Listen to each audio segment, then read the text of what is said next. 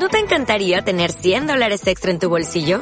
Haz que un experto bilingüe de TurboTax declare tus impuestos para el 31 de marzo y obtén 100 dólares de vuelta al instante. Porque no importa cuáles hayan sido tus logros del año pasado, TurboTax hace que cuenten. Obtén 100 dólares de vuelta y tus impuestos con 100% de precisión. Solo con Intuit TurboTax. Debes declarar para el 31 de marzo. Crédito solo aplicable al costo de la presentación federal con TurboTax Full Service. Oferta sujeta a cambios o cancelación en cualquier momento.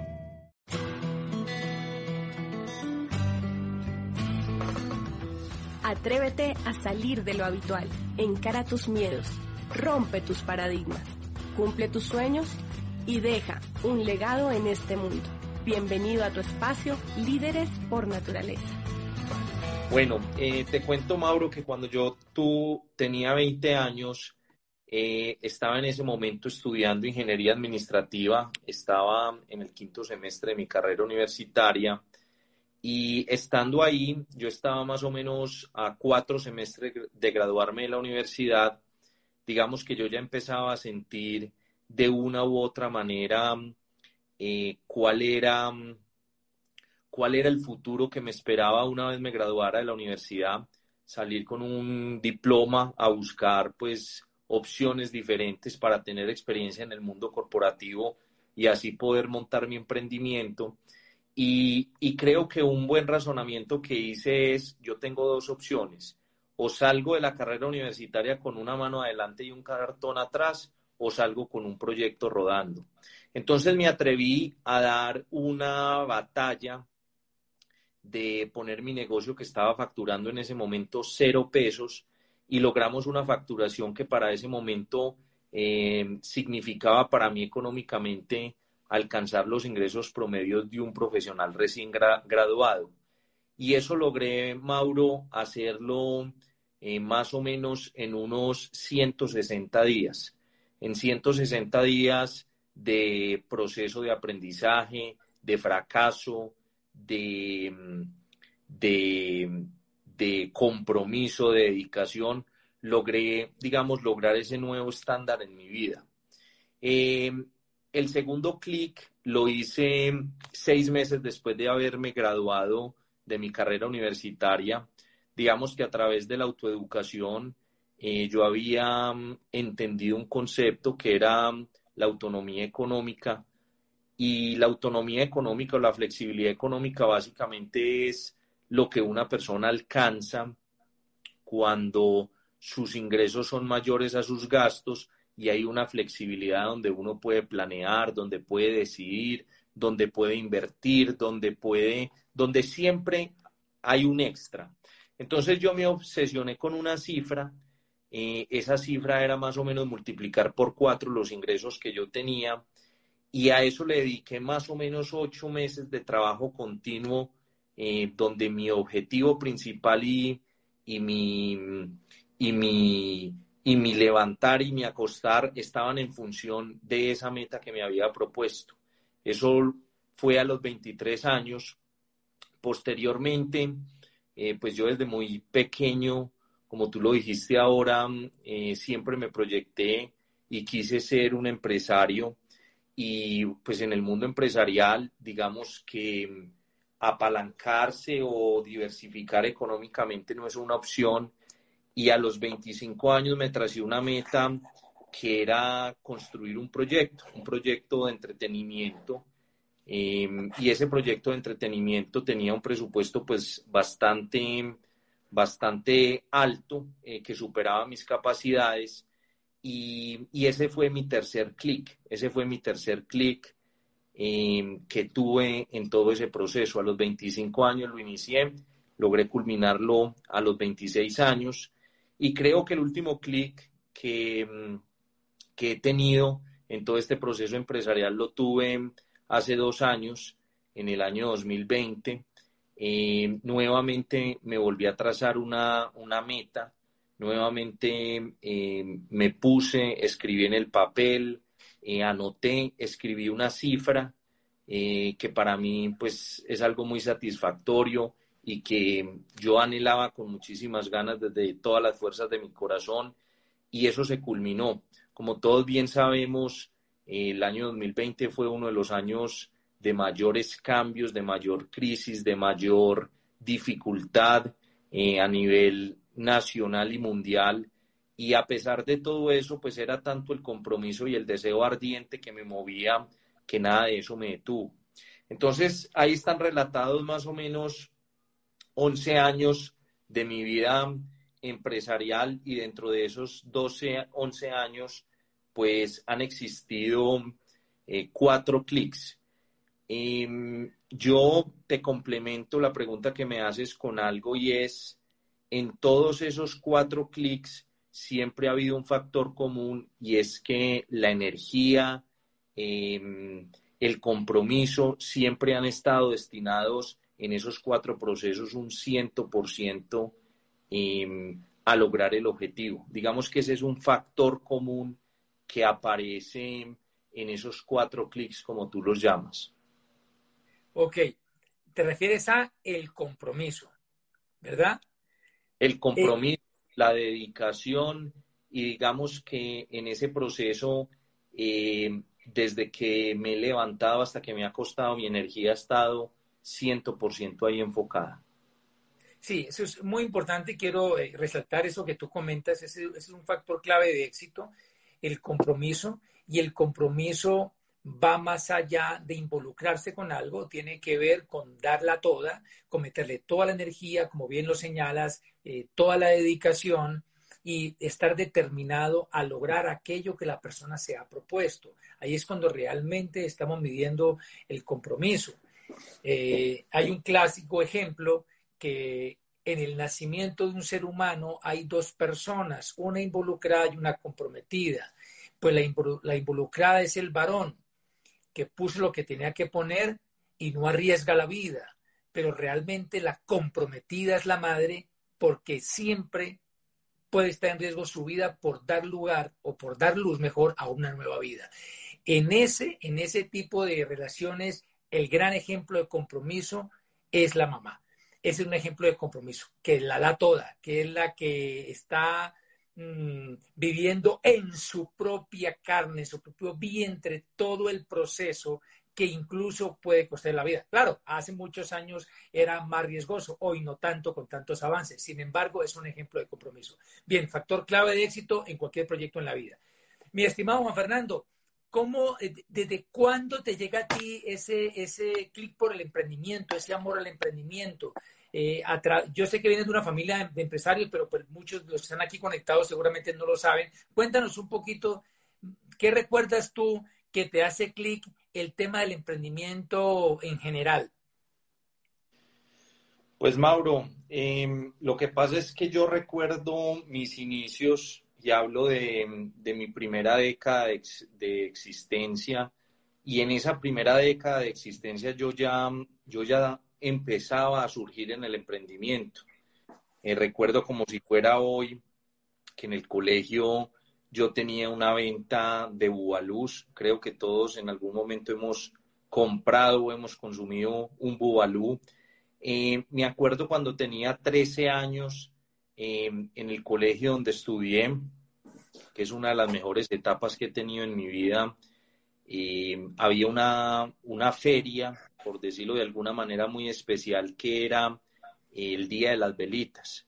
Y el Día de las Velitas, eh, yo en conjunto con un, con un amigo, con un compañero que, que quiero mucho, eh, nos juntábamos y, y hacíamos un asado. Vendíamos chuzos asados, vendíamos arepas de chocolo, las filas eran interminables. Eh, yo creo que una de las cosas que más recuerdo de ese emprendimiento era el calor que, que generaba la parrilla, eh, porque obviamente como habían tantas personas teníamos eso a full, full de carbón. Y, recuerdo como si fuera hoy cada que veo una persona por ahí enfrente de una parrilla, sobre todo pues a nivel industrial, no cuando lo hace uno con la familia, sino a nivel industrial, el calor que genera eso es impresionante, o sea, eh, quema literalmente. Cuando uno lo hace de forma masiva, eh, eso genera un calor muy fuerte. Eso es algunos de los recuerdos que tengo de mis primeros inicios en el proceso de emprendimiento, siempre guiado y motivado por tener una autonomía, por tener una independencia. Esos son como los primeros recuerdos que tengo de emprendimiento. Muy bien. Y, pero bueno, lo importante es que no se quedó solamente allí, en esa inquietud, en esa iniciativa, sino que después lo fuiste cristalizando, le fuiste dando forma y lo concretaste en proyectos empresariales. El, ¿Cómo te llega? Cuéntanos un poquito ese detalle de cómo te llega a ti eh, concretamente el proyecto de Network Marketing, el negocio Amway, cómo golpea a tu puerta, cómo llega a tu vida. Pues Mauro, em, como, como de pronto se lo quiero hacer saber a todos y creo que va conectado con la pregunta anterior que me hiciste. Yo toda mi vida he estado buscando, absolutamente toda mi vida he estado buscando. He sido una persona muy inquieta, muy observadora, em, muy, muy receptiva a, a, lo que se pueda presentar. Estando en el quinto semestre de la carrera, em, aparece un primo hermano y este primo eh, estaba estudiando medicina y uno de los doctores que hacía parte del grupo de maestros de la universidad eh, se pone en contacto con él y le hace la propuesta. Posterior a que, a que le hacen la propuesta, pasan más o menos unos 20 días, él se pone en contacto conmigo y yo estaba en un momento eh, como he estado toda mi vida atento, eh, revisando, escuchando, analizando y, y en ese punto, digamos que yo ya, como te lo dije ahorita cuando hice mi primer clic, yo ya tenía una perspectiva de lo que venía en los próximos años para mí y era pues graduarme de la carrera y salir a buscar para aprender, ¿cierto? Digamos que el know-how es algo que uno no puede subvalorar y yo tenía abierta mi mente para salir a aprender de otras personas que supieran, pero la vida es muy diferente cuando uno tiene recursos a cuando no los tiene. Entonces, en ese punto, yo ya andaba con las agallas abiertas, andaba revisando, mirando dónde yo podía generar flujo efectivo y dónde yo podía empezar a sembrar una autonomía, y yo creo que por ahí desde, mm, esa es otra etapa bien bonita, desde los 12, 13 años yo empecé a trabajar con mi mamá en unos almacenes de calzado y de bolsos que ella tenía en las épocas de diciembre, en los fines de semana, en las épocas de vacaciones, pues ella me daba trabajo. Y ese proceso lo tuve más o menos entre los 12 y los 15 años. A los 15 años digamos que fui independiente por primera vez y de ahí en adelante me dediqué todas las vacaciones a trabajar por mi propia cuenta. Eh, tenía un amigo que era distribuidor de productos de la China y este amigo me revendía productos y yo me encargaba de comercializarlos. Entonces, a los 15 años, digamos que empecé en los tiempos libres que tenía a buscar autonomía y esa autonomía eh, me empezó a dar habilidades, me empezó a dar habilidades, me empezó a dar carácter, me empezó a dar plata. Em, y, y, entonces en ese proceso, cuando yo ya, cuando llega la propuesta a mí, yo ya venía, digamos, en un proceso de formación, yo ya me venía entrenando, yo ya me venía em, eh, dateando de cómo era la vida real. Entonces el proyecto llega a mí, yo lo veo como una oportunidad de generar ingresos adicionales, pero me sumerjo en él y empiezo a encontrar un universo de información muy interesante que me da una perspectiva diferente y la oportunidad de construir un futuro mucho más próspero. Digamos que esa es la forma en la que llega a mí, pero yo ya estaba atento, yo ya estaba buscando, yo ya estaba con los, con los ojos bien abiertos. Estabas con, con las antenas puestas, con el radar eh, sintonizado, buscando oportunidades. Eh, eso está muy bien porque hemos, hemos escuchado ampliamente y es así que este proyecto es para el que está buscando. El que, el que no está buscando, pues realmente no lo va a ver. Eh, yo recuerdo, Juan Fernando, que en, si no estoy mal, en tu primer mes, tú logras calificar el nivel de plata en el negocio Amway y te vas de largo a platino e incluso en ese primer año fiscal del negocio tuyo, de tu negocio, logras el viaje de liderazgo, que eso realmente pues, pues es excepcional, no es común que eso ocurra y tanto así que nos conocimos prácticamente o nos vimos ya con más detenimiento en aquel crucero por Panamá y el Caribe que fue el viaje de liderazgo del año 2010. Cuéntanos un poco esa experiencia. Claro, vienes buscando y todo, pero por más que vengas buscando, no es tan sencillo que una persona califique plata en el primer mes y seis meses seguidos platino y además en el viaje de liderazgo, que es mucho más que ser platino. Es casi que ser como un platino fundador. Cuéntanos como factores determinantes para ese logro significativo, Juan Fernando. Pues realmente te corrijo algo en la historia. Yo entro al negocio y pasan cuatro meses. En el quinto mes califico al nivel de plata y en el primer año evidentemente hago eh, mi primer seminario de liderazgo, que fue donde nos conocimos. Pero básicamente mis primeros cuatro meses fueron unos meses donde yo me afiancé en habilidades, eh, fueron unos meses donde me puse a prueba, pero hubo un factor determinante en ese proceso, digamos, en ese salto, que ese es el, clic, el primer clic que yo menciono, que fue en diciembre del año 2009. Y ese clic que yo menciono es básicamente porque a mí me invitan a una convención a Bogotá, fue mi primera convención, y yo eh, trato de explicar qué significó esa convención. Cuando una persona no tiene información, cuando una persona carece de visión, le cuesta mucho esforzarse, le cuesta mucho dar su kilómetro extra, le cuesta mucho eh, poner un grano de arena adicional. Cuando a una persona le muestran el futuro y le, y le dibujan cuál puede ser eh, el color, el diseño de su, de su vida futura, esa persona está dispuesta a transitar por ese camino con certeza. Y entonces la certeza hace que lo que parece difícil parezca fácil y lo que parece lento parezca rápido y, cambia totalmente la dinámica del proceso de una persona. Entonces, lo que, lo que hace la diferencia en ese proceso fue que la visión que yo adquirí en esa convención me dio certeza. Y la certeza, obviamente, que puede ser llamada visión o puede ser llamada eh, información, me dio un ritmo totalmente diferente. Y eso es básicamente lo que detonó mi proceso eh, rápido y, abundante, por decirlo de alguna manera. Bien, eh, Juan Fernando, en esta carrera que, has tenido en el negocio, eh, que calificaste justamente en el primer año de pandemia, que fue algo bastante, digamos, eh, meritorio, algo notable, califica el nivel de diamante ejecutivo fundador.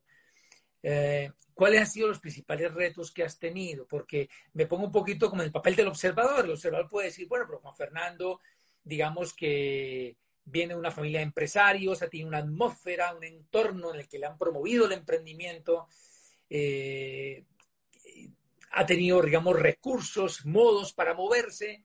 ¿Qué retos puede haber tenido Juan Fernando en este proyecto concreto de Network Marketing?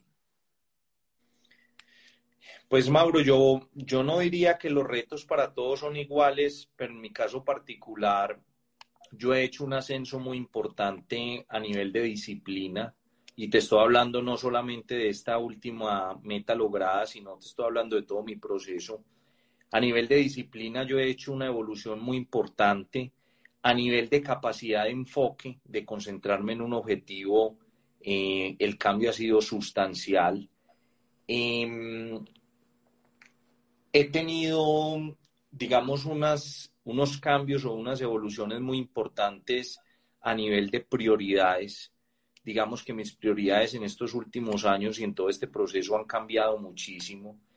Eh, he aprendido de una u otra manera a desarrollar em, visión y a sobreponerme a las circunstancias, sobre todo a formar carácter. Em, digamos que el carácter es un factor determinante en cómo una persona se mueve en la vida y en los resultados de la vida de una persona. y sobre todo eh, a tener la capacidad de entender que si yo no lo hago, nadie más lo va a hacer por mí. Eh, para mí siempre ha estado claro que el esfuerzo, em, el esfuerzo sostenido siempre trae recompensas grandes. De hecho, es bien particular porque muchas personas, colegas y personas eh, de otros ámbitos empresariales se me acercan y me dicen, pero ¿qué hace usted? O sea, ¿cómo hizo usted? ¿Cómo lo ha hecho usted? Y yo realmente me pongo a evaluar, Mauricio, y me doy cuenta que lo que las personas admiran, en este caso de mí, eh, ha sido la consistencia y la disciplina. Y creería yo que es lo mismo que se admira en la vida de, todas las personas que son destacadas en algo. Yo creo que eso que las personas eh, manifiestan como como algo extraordinario, como algo de los dioses, como algo del más allá, como algo oculto, como algo em, secreto, es simplemente eh, la consistencia eh, en el tiempo. Entonces, yo me atrevería a decir que tanto la disciplina como la consistencia son los dos elementos fundamentales para poder lograr cualquier objetivo que una persona se, se proponga. Yo creería que no le añadiría nada más porque yo me pongo a, hacer, a autoobservarme y realmente yo no tengo cualidades em, anormales. Simplemente son esas dos características que yo veo que me diferencian de personas que tienen un proceso más lento o que tienen un proceso más intermitente. Sí, total. Eh, muy bacano que lo, que lo cites porque muchas personas están buscando justamente una fórmula secreta, están buscando cuál es la clave que no se ha revelado para tener los resultados eh, eh, significativos en el negocio. Y, tú lo señalas, son principios universales de éxito y algo que tú mencionas y que yo siempre he destacado y que resalto como un factor determinante y es la perseverancia unida a la consistencia. Porque yo creo que el principal pecado que se comete en este negocio en particular es que la persona arranca con mucho entusiasmo y que arranca, mantiene la acción durante cierto tiempo, pero cuando los resultados no se dan, cuando no logra lo que aspiraba en el tiempo que esperaba, interrumpe, cuando se frustra, se detiene, se paraliza y, luego le cuesta nuevamente arrancar y lo que hace es que demora más el resultado y, el problema es que muchos se la pasan en esas y así avanza el tiempo y pasan los años y arrancando y parando, tomando acción y parando, pues nunca se llega. Sí es perseverante porque lleva años conectado y poniendo la acción, pero ha sido intermitente, ha sido inconsistente y así pues no se logran los resultados ni aquí ni en general en ningún otro proyecto. Mientras hablamos con Juan Fernando, si hay alguna pregunta de nuestros queridos seguidores de este programa que están conectados, bien puedan formularla por el chat y se la trasladaremos a, Juan Fernando. Eh, Juan Fernando, algunas recomendaciones que tú quieras dar particularmente a las personas que están iniciando este proyecto de Network Marketing, ¿cuáles serían? Pues Mauro, eh, yo creería que hay un par de recomendaciones que yo quisiera eh, esta noche compartir. En primer lugar, eh, no invertir tiempo en personas que no tengan llama. Yo creo que cuando uno invierte el tiempo en las personas incorrectas, em, ese tiempo nunca se recupera. Y eso es un olfato, es un feeling, eh, es un, es un, un sentido que uno tiene que aprender a desarrollar de realmente cuando cuándo una persona merece nuestro tiempo. Eso es lo primero. Lo segundo es, eh, si usted va a hacer esto y le va a tomar hacerlo una década, haga lo que le iba a tomar hacer un año, hágalo en tres meses. O sea, yo creo que acortar los tiempos en el proceso es fundamental porque eso trae movimiento esa energía trae, em, trae resultados, esos resultados traen emoción, esa emoción trae pasión, esa pasión trae más resultados, trae más compromiso y se vuelve un ciclo vicioso, se vuelve un ciclo vicioso. Entonces yo creería que en primer lugar invertir el tiempo inteligentemente. En segundo lugar, acortar los periodos de tiempo, o sea, agilizar el proceso. En tercer lugar, yo creo que durante muchos años yo desligué la parte comercial eh, de mi negocio de la parte de expansión. Eh, un negocio saludable y un negocio eh, bien, bien orientado es un negocio que tiene un balance perfecto y una, una combinación entre las dos áreas del negocio, entre la expansión, entre la, la formulación, facturación, perdón, y por último, pues todo el tema de capacitación, que es fundamental para crecer en habilidades y competencias. Correcto. Muy bien. Sí, es, es, muy importante eso que, que, anotas, porque generalmente cuando la persona está nueva, cuando estamos nuevos, creemos ingenuamente que todas las personas que se afilian lo van a hacer. Y si nosotros hemos visto más allá de lo que nos han mostrado y, y somos unos ya o unos ahora, creemos que todos los que entran también lo van a ver como nosotros y van a arrancar igual y a veces botamos humo, botamos corriente, como decimos coloquialmente, y es una energía que podría reservarse o más bien reencauzarse o redireccionarse a quien realmente levanta la mano para decir yo quiero hacer esto. Aquí preguntan, no recuerdo el nombre, no que ver, preguntan, ¿qué hizo para que tú mantuvieras un esfuerzo sostenido en el tiempo? ¿Cuál fue como la razón o el motor principal que te jaló a hacer la acción de manera ininterrumpida? Eh, pues Mauro, yo te diría que básicamente lo que yo he hecho es tener claridad en que ese proceso va a requerir un esfuerzo, va a requerir un compromiso y, y, no es negociable. O sea, si yo quiero el resultado, el proceso no es negociable.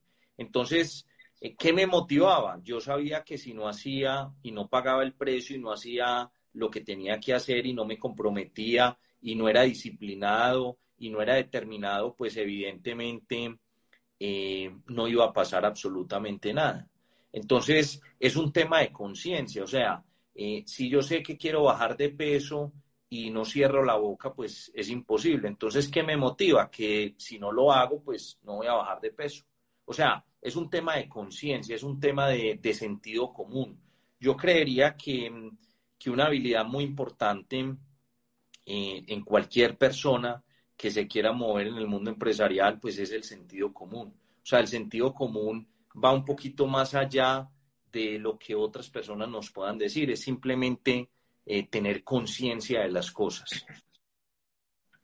Bien, Fernando, gracias. Eh, hubo otra pregunta ahí que se me pasó, no alcancé a leer. Si son tan amables de volver a formular, les agradezco. Mientras tanto, Cuéntanos, eh, para ir terminando, Juan Fernando, cuáles son las recompensas que más destacas de haber logrado con este negocio y que difícilmente tú las hubieses logrado en otro tipo de proyecto empresarial. Eh, Mauro, yo pondría en primer lugar la admiración em, de la familia hacia, hacia mí. En segundo lugar, eh, la oportunidad de haber viajado tanto he viajado y he conocido tantos lugares eh, por lo alto que, ha sido majestuoso. En tercer lugar, eh, pues la autonomía económica, la posibilidad de, tener opciones, de haber podido diversificar tan joven. Yo me pongo a revisar mi proceso, el proceso de las personas que están a mi alrededor y realmente ha sido un proceso bastante acelerado. Ha sido un proceso bastante acelerado que me ha permitido vivir la vida que vive una persona a los 40, 45, 50 años. O sea, ha sido un proceso bastante acelerado. Eh, me ha hecho muy consciente del valor de la familia, me ha hecho muy consciente del valor de, de las cosas pequeñas de la vida. Y yo creo que el negocio ha cultivado en mí en especial un, unas capacidades, unas habilidades a través de la educación, a través de la lectura, que posiblemente en otros ámbitos yo no me hubiera hecho consciente y no me hubiera hecho eh, tan permeable como lo ha hecho todo este sistema de capacitación en mí. Entonces, em, yo me atrevería a destacar esas. Em, yo creo que esa autoeducación me ha permitido hacerme consciente y descubrir de unas capacidades, de unas habilidades que de una u otra manera me hubiera costado más tiempo o quizá nunca las hubiera descubierto si no hubiera sido por la autoeducación que, que yo tengo como persona. Fenomenal, fenomenal, porque mira que has destacado muchas recompensas y varias de ellas van más allá del dinero, para que nos demos cuenta de la diversidad de recompensas, de la riqueza en recompensas que ofrece, que ofrece perdón, este bendito negocio. Acá preguntan, ¿cómo una persona que tiene créditos em, empresariales, ah, ya, ya, ya, ya, ya más creo entender, ¿Cómo una persona que tiene una trayectoria empresarial, que tiene, eh, que tiene ciertas credenciales empresariales, se inclina por el network marketing? ¿Por qué ve el network marketing si tiene una empresa mucho más grande, mucho más bollante, tradicional? ¿Qué crees que en tu caso, por ejemplo, o en tu, sí, en tu, familia, ha ocurrido eso? Eh, pues Mauro, yo creo eh, básicamente lo siguiente. cuando uno estudia la industria del network marketing, en este caso, em, tener la posibilidad de conocer eh, compañías que facturan billones de dólares en el mundo. Y cuando uno conoce, por ejemplo, una familia como, como la, la familia Jäger, que tienen un negocio que es responsable de más de un billón de dólares de facturación en el mundo, superados eh, el billón de dólares, pues uno entiende que esto no es tan pequeño como las personas lo perciben. Em, yo te hago la siguiente similitud. Em, nosotros en, en, Colombia somos 50 millones de habitantes. En Latinoamérica, si no me equivoco, somos más o menos 350 millones de habitantes. ¿Cuánto va a crecer la población latinoamericana en los próximos 20 años? La población latinoamericana posiblemente en los próximos 20 años se duplique y entonces Latinoamérica es responsable más o menos, en el caso de nosotros, de, una facturación más o menos de 300 millones de dólares. Si yo me atrevo simplemente a, a coger una porción de esos, a coger el 10%, a coger el 20%, y proyecto una compañía a 20 años que pueda vender eso, ¿este negocio es pequeño o es grande? Muy grande. O sea, ¿qué, me limita, ¿qué me limita a mí o qué limita a una persona a que si empieza hoy se pueda proyectar a tener un negocio que facture 10 millones de dólares en, en 10 años o en 20, o 30 o 40 o 50? O de pronto si es una persona que tiene una amplitud y una visión más amplia, ¿por qué no pensar en 100 millones o en 200 millones? Porque es que nuestro mercado es mundial, nuestro mercado no es Medellín, nuestro mercado no es Antioquia, nuestro mercado es el mundo. Y si otras personas lo han hecho con las limitaciones digitales que había hace una década, dos décadas, tres décadas, pues nosotros que hoy estamos utilizando esta herramienta y que podemos estar interconectados con el mundo, ¿por qué no lo podemos hacer? Completamente claro, Juan Fernando, es un tema de visión.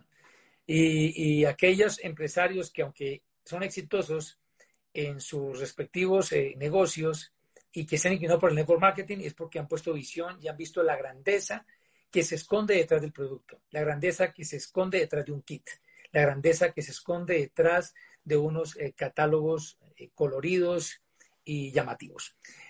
bien, ya para ir finalizando, preguntaban que si quedaba en diferido el, el, conversatorio. Sí, queda grabado en el Instagram, perdón, en el Instagram mío de Mauricio Castillo de 68, queda grabado le recomiendo verlo pronto porque no me explico por qué algunos ya no, ya no aparecen eh, pregrabados. No, no sé qué, qué, pasa, entonces mejor verlo pronto. Eh, recordemos que Dios mediante la próxima semana haremos nuestro Instagram Live el día martes, el día martes a las 8 de la noche y que nos pueden seguir por Líderes por Naturaleza YouTube, Líderes por Naturaleza Podcast en, en Evox, Spotify y en iTunes y también en comunidad en Facebook. Para terminar, mi estimado Juan Fernando, un mensaje final que tú le quieras dar a esta comunidad que se conecta.